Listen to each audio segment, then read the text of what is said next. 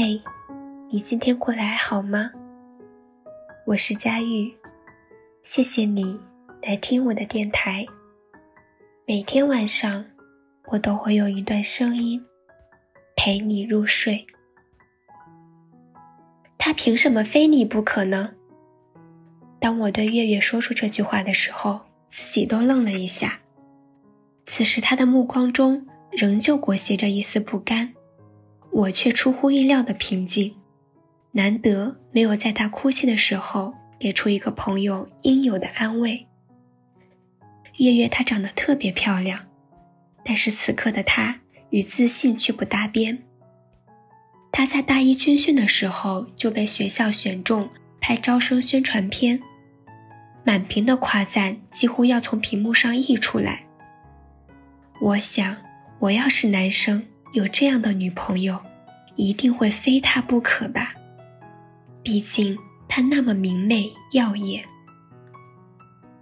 月月谈恋爱了，这一点也不奇怪。从她兴奋的眼神中看得出来，她对她的男友很满意。她跟我说，她的男朋友很爱她，没了他就活不下去。我缄默不语。其实我很想问问他，总共才相处不到一个月，你真的了解他吗？可对一个沉浸在甜蜜恋爱中的女孩来说，是讲不清楚道理的。所以，我只是站在了朋友的立场上，提醒他不要高估了爱情的魔力。月月的恋爱维持了三个月，还是一样的甜蜜，只是。她在其中越来越任性，有时到了我也觉得无法理解的地步。她会因为男朋友说错一句话就拉黑删除，即使我说这都是小孩子干的事情，她却会因为男友总是挽回她而乐此不疲。她会看见别的女生有什么东西，就立刻吵吵嚷嚷的让男朋友去买，不买就威胁着要分手。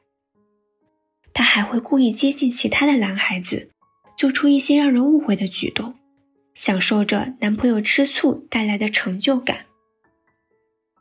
我提醒她，持续的拉扯只会消磨一个人的耐心和热度，不要太高估爱情，低估人性了。她嗤之以鼻，说我对她不够自信。她认真的看着我说。真正爱你的人是会无限度的包容你的脾气的。我不敢沟通。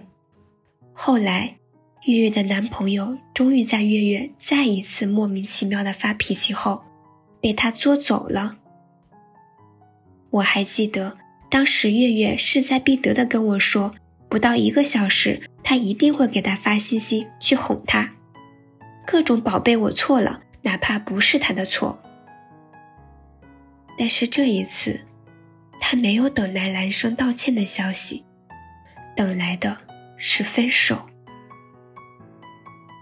我说，嘴巴一张一闭的承诺比什么都来得轻，因为违背口头的诺言，并不需要任何的负担。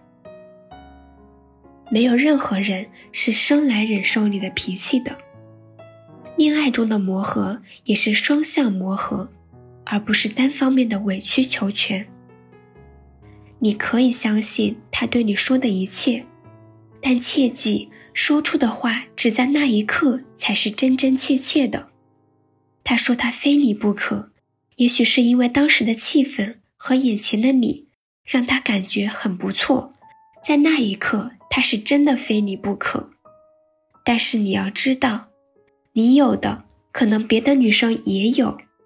谁离开谁都活得下去，所以呀，亲爱的姑娘，好好爱自己，才是终身的命题。